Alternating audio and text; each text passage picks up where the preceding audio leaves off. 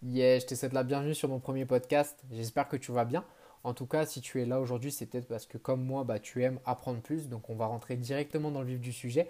Et aujourd'hui, bah, je vais te parler tout simplement du storytelling. Alors je ne sais pas si tu connais, je ne sais pas si tu en as déjà entendu parler. En tout cas, rassure-toi, je vais faire de mon mieux pour que tu puisses bah, tout connaître sur le storytelling et avoir le tien.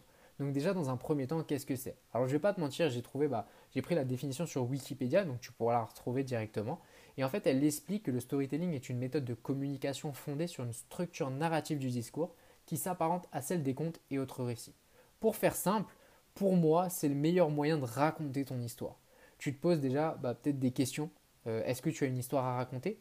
À qui tu vas raconter ton histoire? Eh bien déjà, pour la première question, je vais te dire oui, tu as ta propre histoire. Parce que chaque personne sur Terre a son histoire. Nous avons tous un parcours différent en fait, et euh, donc tu as forcément quelque chose d'unique à faire entendre.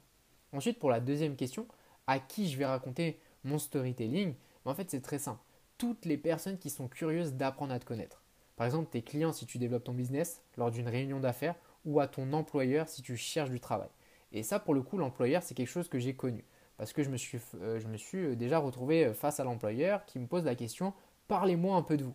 Et je me suis retrouvé bah, sans voix euh, avec euh, plein d'interrogations, mais qu'est-ce qu'il veut entendre, par quoi je commence, et ainsi de suite. Et c'est en fait toute la puissance du storytelling parce que ça te donne une trame. Donc oui, tu l'auras compris, le storytelling est une vraie arme de présentation qui va en fait pouvoir bah, te distinguer des autres. Donc en fait, la première chose que je te recommande de faire pour construire ton storytelling, c'est d'apprendre à te connaître.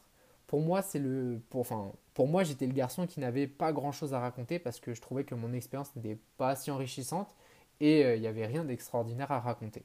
Si tu penses comme ça, je t'arrête tout de suite, tu te trompes. Parce que bah, quand je parle d'apprendre à te connaître, c'est savoir quelles ont été les difficultés que tu as pu rencontrer jusqu'à aujourd'hui. Ça peut être professionnel comme personnel, peu importe. Toutes les choses qui t'ont fait grandir, toutes les choses ou même personnes qui t'ont fait grandir. Pour te donner quelques exemples, pour ma part, c'était l'école. J'étais le, le, garçon qui travaille 5 fois plus que les autres pour avoir 5 fois moins. Cet élément-là, je t'assure que je le mets, je, en fait, je le raconte systématiquement quand on me demande de me présenter. Et pourquoi je te parle plus de mes difficultés que de mes réussites? Bah, Je vais te prendre un exemple simple. Si je te raconte une histoire d'une princesse qui se fait kidnapper par le méchant et que le super-héros la sauve sans grande difficulté, est-ce que tu trouves mon histoire intéressante? Je ne pense pas. Et en fait, le but est de montrer que oui, tu as rencontré des difficultés dans ta vie, mais que tu t'en es sorti en tirant des leçons.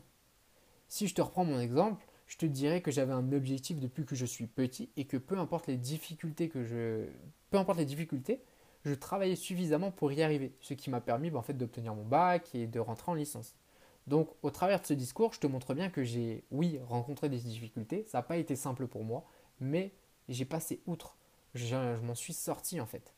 Euh, et, je te donne un petit conseil en plus, euh, personne s'identifie à quelqu'un qui a tout réussi dans sa vie. Parce que de 1, ça n'existe pas, et de deux, si ça existe, ils sont peu nombreux. Donc tu as très peu de chances bah, de leur raconter ton histoire. Du coup, maintenant, bah, comment tu vas construire ton storytelling? Déjà, dans un premier temps, il faut te présenter. Prénom, nom, âge et ce que tu fais dans la vie, c'est vraiment la base. Ensuite, personnellement, j'aime bien me poser la question à voix haute, alors comment j'ai fait pour en arriver là? Ça me permet d'introduire le début de mon histoire, mais pour le coup, c'est vraiment euh, une, question d'envie. Si tu ne le mets pas, c'est aussi bien. Euh, Ensuite, tu racontes bah, la personne que tu étais avant, ta façon de te comporter face à un problème, ta vision, ton, attitude de façon générale, tes objectifs, ce qui te passionnait, etc. Vraiment, c'est tout ce qui te semble euh, intéressant de dire.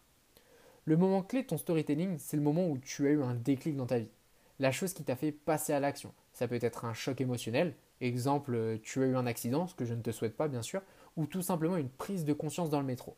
Tu sais, cette phrase où tu es dans le métro et tu dis, est-ce que c'est bien ça que je veux faire dans ma vie? Ce moment est vraiment important. Ne minimise surtout pas ce que tu as ressenti à ce moment-là.